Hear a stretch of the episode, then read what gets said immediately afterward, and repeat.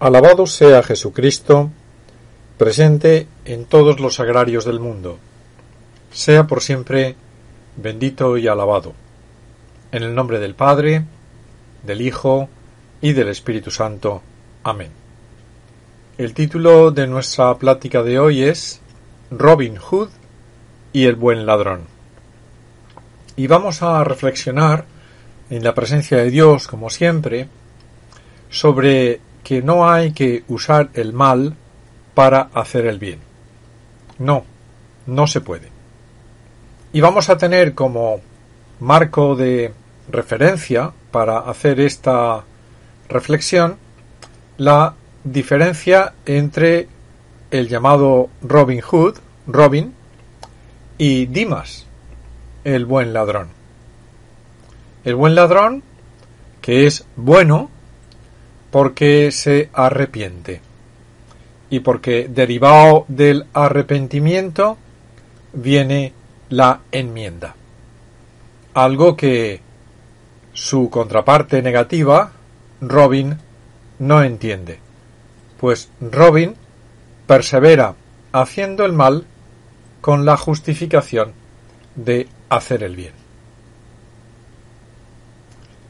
Pero Ello está muy mal, pero que muy mal. La, entre comillas, justificada perseverancia en el mal, sea con el fin que sea, es peor que la ignorada perseverancia en él. Cuando uno justifica su mal, por así decirlo, peca dos veces una vez haciendo el mal y otra vez engañándose a sí mismo y engañando a los demás. El paradigma de Robin, pues, es un paradigma de mentiras, un paradigma de engaño. Y algunos autores, al referirse a la sociedad moderna, una sociedad que añaden está llegando a su fin, la califican como una sociedad del engaño. El autoengaño moderno. Podríamos etiquetar esa sociedad del engaño en cuatro frases. La primera sería yo soy bueno, y por tanto no hago mal. Vaya una débil defensa. Ese yo soy bueno que deriva del todo el mundo es bueno y como yo soy parte del mundo soy bueno, es una falacia. No, no. El mal está presente en nuestro mundo y obramos mal muchísimas veces. Y la gente que persevera en su maldad es gente mala. Que no por ser mala está ya condenada porque pueden arrepentirse. Pero que no se deben de llevar a engaño. Yo soy bueno cuando hago el bien, pero no soy bueno cuando hago el mal. Una segunda frase sería el yo hago el bien. Pero la pregunta que sigue a esto es ¿pero es ese el bien que tienes que hacer? Porque yo hago el bien puede ser una justificación para cometer tremendas, tremendas faltas. Por ejemplo, cuando yo dejo que se enamore de mí una mujer que necesita amor, pero que no es mi esposa. Yo puedo hacerle un bien a esa mujer, pero estoy siendo infiel a mi esposa. Soy un adúltero. Otra frase sería esa de Deberían de comprenderme. yo sigo mi corazón. Como diciendo, todo lo que sea seguir lo que me dice mi corazón está bien. Enamorarme de quien no debo, por ejemplo. No, no. Al corazón hay que seguirlo con el tamiz de la razón. Porque hay emociones, hay sentimientos que son muy negativas o negativos.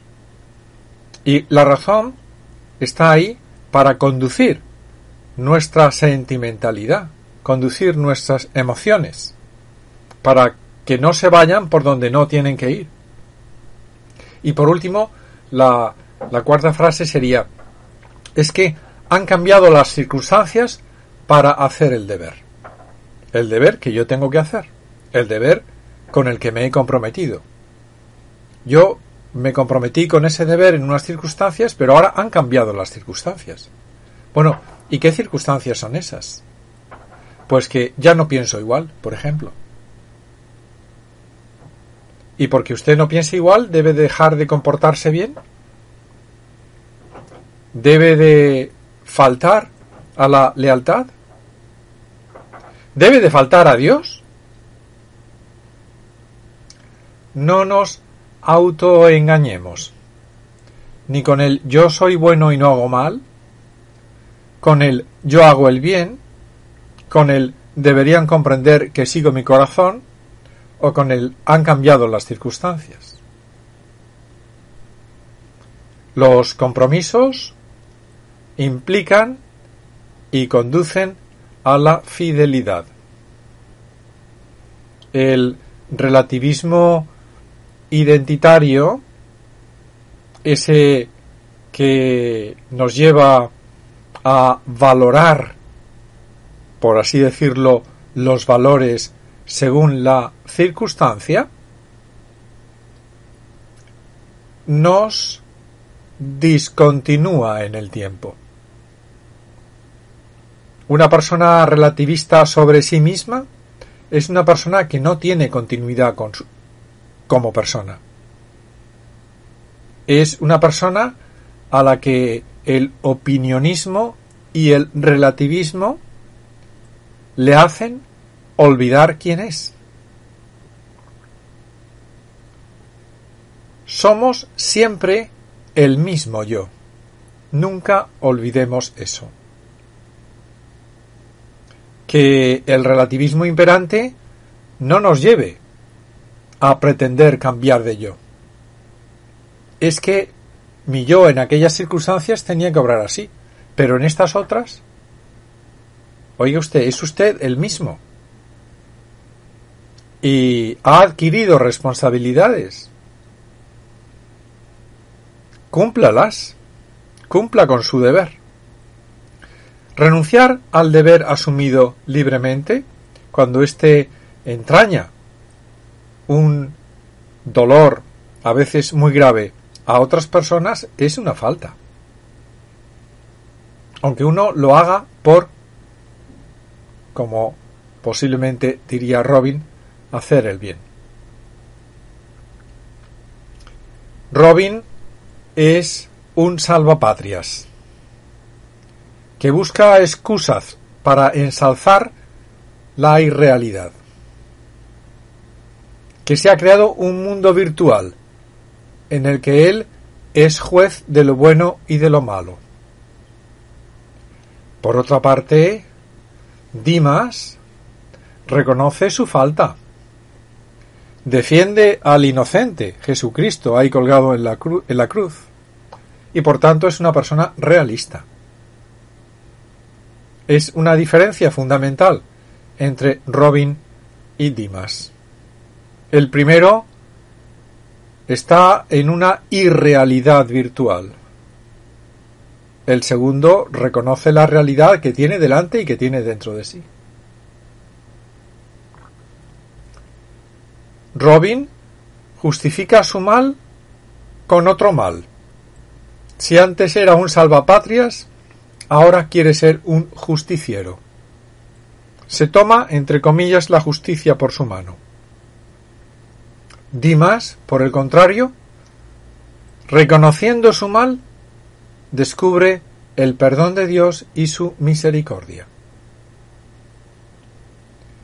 Uno apela a la justicia para hacer el mal. Otro recurre a la misericordia para hacer el bien. Qué diferencia más notable.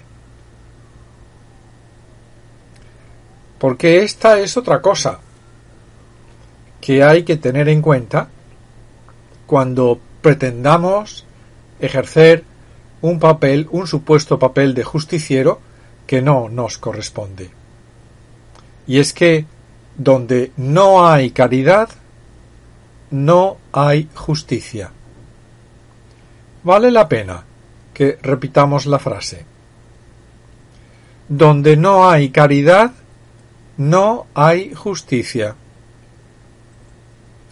Pretender arreglar injusticias sin caridad es ilusorio. Nos lleva al autoengaño, porque esa ilusión es una autojustificación para el mal. Ahora hay mucha gente autoengañada. Los autores denuncian que eso se debe a la proliferación de pantallas, a las redes sociales, a que es muy difícil distinguir lo real de lo virtual y a lo mucho que vale la opinión. La opinión como algo contrapuesto a la certeza. El autoengaño nos separa de la realidad. Y al separarnos de la realidad, algunas personas incluso la niegan. Hoy hay mucho negacionista por ahí. El pecado no existe. Por ejemplo, entre otros característicos dimes y diretes del negacionismo. Acudimos a la autojustificación y al autoengaño para justificar cualquier cosa.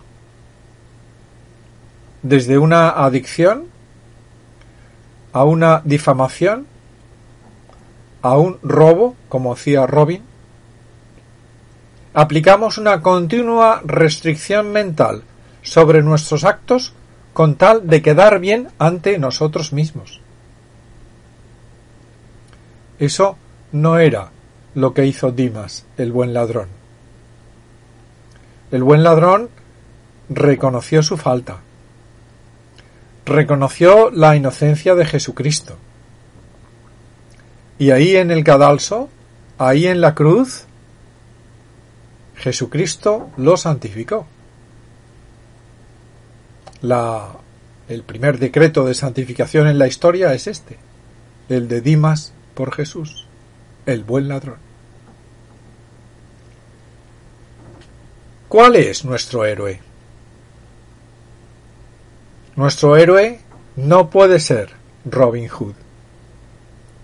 Y diremos también que nuestro héroe tampoco debe de ser Dimas. Nuestro héroe es el único héroe. Es Jesucristo. Y es el único héroe porque es el único hombre de verdad. Es el modelo de hombre que todos nosotros estamos llamados a ser.